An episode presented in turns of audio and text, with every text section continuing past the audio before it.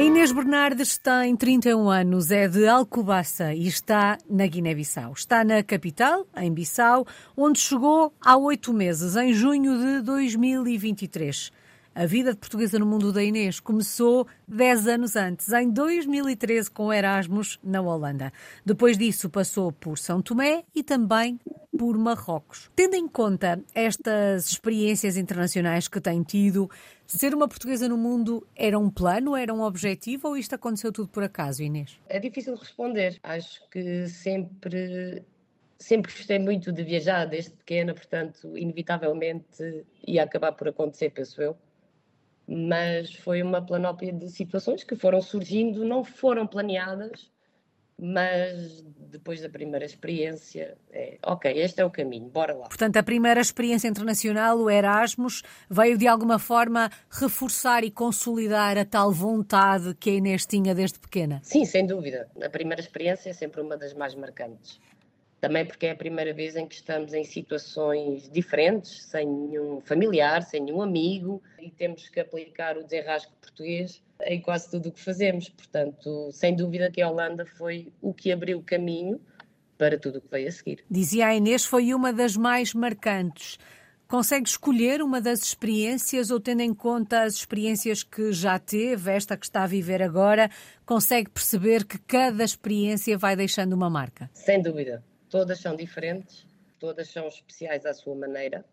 É difícil escolher, depende muito do contexto e de que, do que se passa, não é? Mas hum, a mais marcante, se calhar, foi São Tomé, mas muito pelo contexto em que foi, não é? Portanto, eu era voluntária numa, numa ONG portuguesa e foi um, um período de, de muita aprendizagem, mas ao mesmo tempo de muita descoberta. E penso que também por causa da idade, na altura, foi talvez a mais marcante. E as experiências de voluntariado têm sempre também um em nós um, um, sentimento especial. Eu nunca fiz voluntariado, aliás, acho que é uma das falhas, faltas que tenho na minha vida, eh, porque gostava muito de o fazer, mas à medida que vou conversando com tantos portugueses no mundo, e são tantos os que fizeram voluntariado nas mais diversas eh, regiões do, do globo, eh, fico sempre com esta, com esta sensação de que, de facto, o voluntariado por si só quer seja entre portas ou fora delas, um, tem um significado muito especial. Sim, sem dúvida. Aliás, o voluntariado não tem que ser necessariamente fora de portas, não é? Como disse. E também já tive uma experiência dentro de Portugal e também fez todo o sentido e foi muito boa. Mas, inevitavelmente, que sair e ir para um país eh, subdesenvolvido, onde o teu dia a dia, e a minha experiência foi muito rica nesse sentido, porque não havia luxos, não havia nada, também não havia um carro. Quer dizer, tomavas banho de púcaro, não é? Tal como eles, uhum. comias como eles, e portanto foi uma experiência muito rica, porque foi uma experiência equitária com a população local, não, não, não havia. Não, não foi um tipo de voluntariado, que isso também existe, depende das organizações e de tudo, em que tu estivesses num luxo, não é? Ali não, estávamos por igual. E eu penso que isso deu, sem dúvida, eh, uma noção real, não é? De como é que são realmente as coisas. E sim, recomendo voluntariado a toda a gente. Acho que é uma experiência muito enriquecedora e que nos faz eh, pensar de uma outra forma e dar valor obviamente, a muita coisa que inevitavelmente não damos, porque na nossa sociedade as coisas funcionam de uma forma diferente. No que toca aos processos de adaptação, Inês, e tendo em conta que as experiências que têm tido são também elas diferentes, em circunstâncias diferentes, em momentos da vida diferentes, o processo de adaptação vai se tornando mais fácil à medida que uma nova experiência começa ou a cada experiência há sempre um recomeçar do zero? Boa questão. Uh... existe inevitavelmente um processo de adaptação que se vai tornando mais fácil, porque eu agora também não é que tenha estado em muito sítio, mas eu pessoalmente tento não criar expectativa, que é para se tornar mais fácil, não é? Não... Ok, tens, tens que lá chegar e é o que é, e nós é que temos que nos adaptar. Essa parte torna-se mais fácil, mas há sempre um período de adaptação, porque a cada local onde vais, existe um costume diferente, uma cultura diferente. E essa parte, essa sim é mais difícil, não é? Nós não temos que nos habituar ou dar também em todos os locais.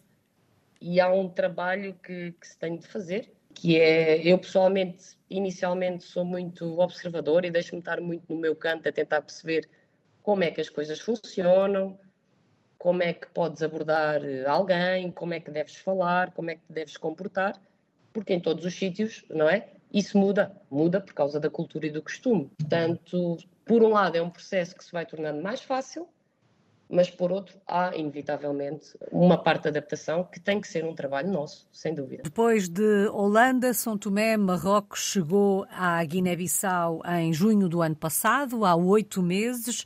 Que memória guarda do primeiro encontro com a Guiné?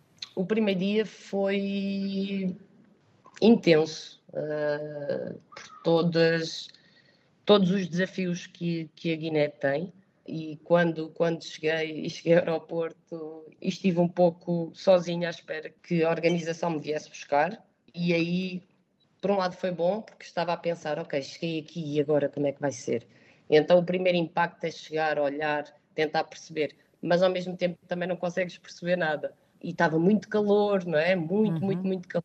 É um país muito quente durante o ano inteiro e foi, lembro-me de passar a zona de, de, do aeroporto para o centro da cidade de Bissau, de olhar para todo lado e tentar perceber, e estavam milhares de pessoas na zona do Bandim, na rua, muito trânsito, muita confusão, muito calor, e eu pensar, ai, ai, ai, o que é que eu vim fazer?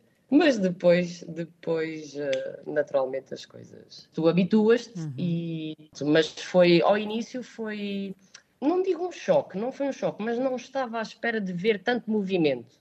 Depois, rapidamente, com o tempo, tu vais percebendo que, obviamente, aqui na parte mais central, não é? Estás na capital, Bissau. Fora, fora de Bissau, as coisas já são bastante diferentes. Mas foi um impacto estranho ao início. A Inês dizia que normalmente não cria grandes expectativas.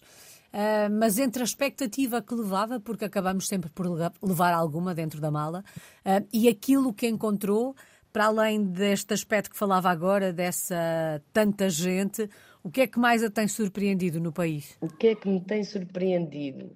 A gente, a gente daqui, uh, o povo daqui, que hum, é inevitavelmente diferente do nosso, não é? E de todos os outros, mas são, são bondosos, são bondosos. E a gente foi, é o que me tem mais marcado aqui, sem dúvida. Passaram oito meses. Eh, já se sente adaptada ou ainda em fase de adaptação e integração? Não, não, não, não. Totalmente adaptada. Aqui eh, tu tens contacto também com muita gente de fora, não é? Porque está aqui muita gente também de outros países e mesmo alguns portugueses. E eu, quando cheguei, disseram-me que é, demora sempre um bocadinho a adaptação. Eu disse, claro que sim, então é normal. Mas normalmente aqui diz que quem aguenta os primeiros seis meses então fica totalmente adaptado porque continua. Portanto, posso dizer que estou totalmente adaptada aqui na Guiné. Hábitos, costumes, tradições com os quais já se tenha cruzado e que sejam muito diferentes daquilo a que estamos habituados? Um casamento, os rituais de um casamento, ou mesmo a estrutura familiar. Portanto, a Guiné é um país que tem muita etnia e cada etnia tem um costume diferente. Nem eu própria sei aqui. Uh, há muita, muita, muita e cada etnia tem uma forma diferente de, de um casamento, de um batizado, de um, de um funeral, digamos assim. Uh, isso é tudo muito, muito diferente daquilo a que nós estamos habituados. E depois agora, a altura do Carnaval, foi, foi uma demonstração uh, incrível foi algo que me surpreendeu muito aqui, que é a festa do ano, é o Carnaval, e foi é incrível. Carnaval é uma festa, tal como nós aí temos, mas aqui, obviamente, que a máscara é outra, não é? A música é outra, mas a festa é a mesma. É incrível, milhares de pessoas na rua e foram, foram dias bonitos, digamos assim. Falava aqui das diferentes etnias e de como isso condiciona momentos da vida, eh, como o casamento, certamente o nascimento ou até mesmo a morte, o funeral. Esta diversidade atrapalha ou ajuda a integração de quem chega? Eu penso que depende muito da forma de como nós vemos. Se por um lado pode atrapalhar porque não conseguimos entender, por outro lado penso que ajuda porque estás sempre com curiosidade para saber como é que é, não é? Com aquela etnia, como é que se faz, qual é o costume. Uhum. Portanto, é aqui um misto de, ao mesmo tempo, é incrível, porque estás a aprender algo novo, a ver algo novo que nunca viste. Por outro lado, pensas, hum, isto efetivamente, mas ali no dois bairros ao lado aquela etnia fez daquela forma, não é? E, e, esta é totalmente diferente. Mas é incrível, é incrível ver como é que também num espaço pequeno, que é a Guiné, digamos assim, um país pequeno, existe tanta diversidade cultural. Mas sempre no final unidos pela mesma base, não é? Portanto, é fascinante mesmo. Portanto, apesar de todas estas diferenças, é muito mais o que nos une do que aquilo que nos separa? É exatamente isso. Exatamente isso. Como é que são os guineenses, Inês?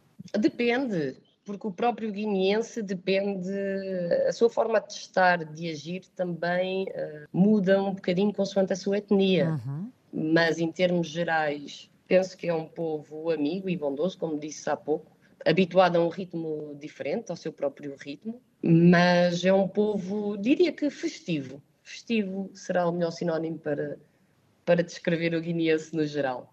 Corra bem ou corra mal, ah, no final do dia está tudo bem e o que interessa é festejar, seja o que for.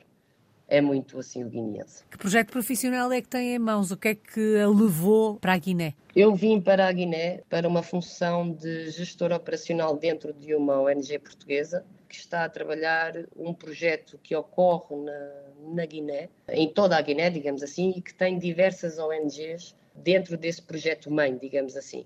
O projeto é dividido por vários setores, e a ONG para a qual eu trabalho trabalha as componentes da energia e água e, portanto, estamos sempre com muitos desafios uh, diários, mas o objetivo é que, no final, se consiga uh, concluir de uma forma eficiente e eficaz todas as obras que, que estão a decorrer e garantir que uh, existe mais um local com luz e que existe mais uns locais com água própria para consumo. É o objetivo geral da, da, do projeto, digamos assim. Estando ligada a um projeto como este, que de alguma forma o resultado final tem uma implicação tão grande e tão importante na vida das pessoas, isto dá um sabor especial ao, ao ir trabalhar todos os dias? Sim, sem dúvida que dá todos nós estamos aqui com um propósito, não é? E não nos podemos esquecer dele.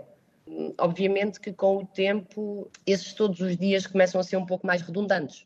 Não é porque o teu objetivo mudou, mas porque existe muito desafio diário aqui na Guiné e as coisas não são impossíveis, mas são por vezes muito difíceis de concretizar, digamos assim.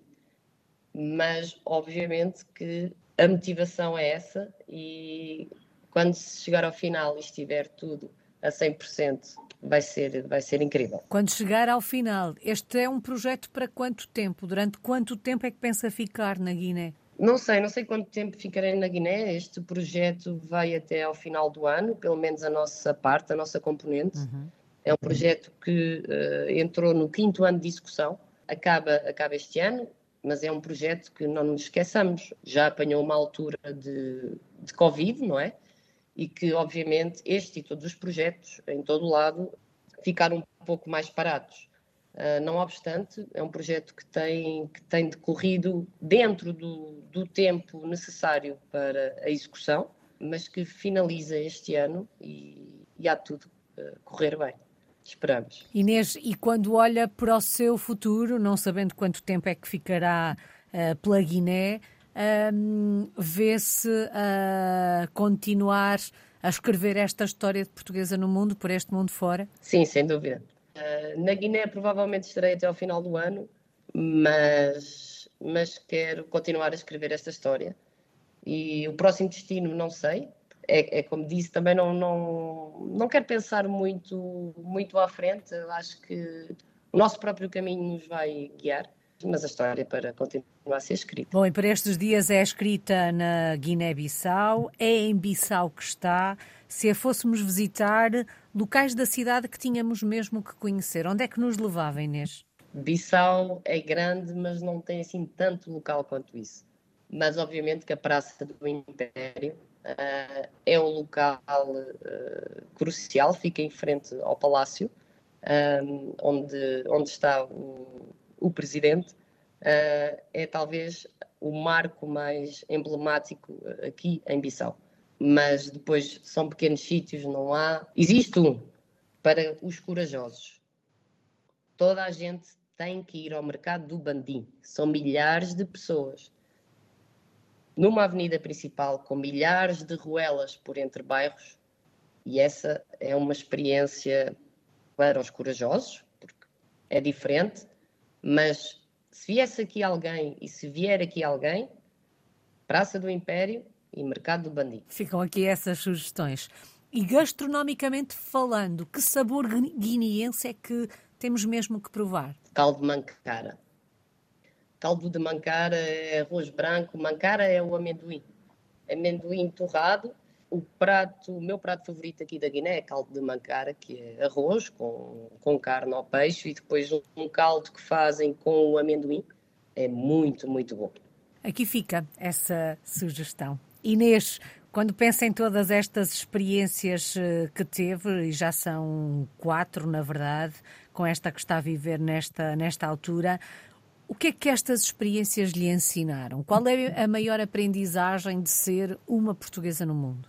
ensinaram-me que aquilo que nós achamos que conhecemos é tudo ao contrário e que na realidade nós não sabemos nada e que existe sempre muito mais do que aquilo que os nossos olhos veem. E saudades do nosso país. De que é que se sente falta de Portugal quando se vive longe? Ai, tudo.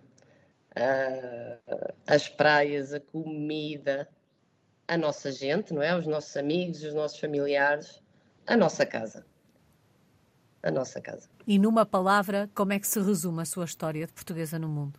Agora apanhou-me. Uh, penso que a palavra geral é o desafio, porque hum, em todos os locais que nós estamos, todas as pessoas que nós conhecemos, inevitavelmente acabamos por criar relações em todos os pontos.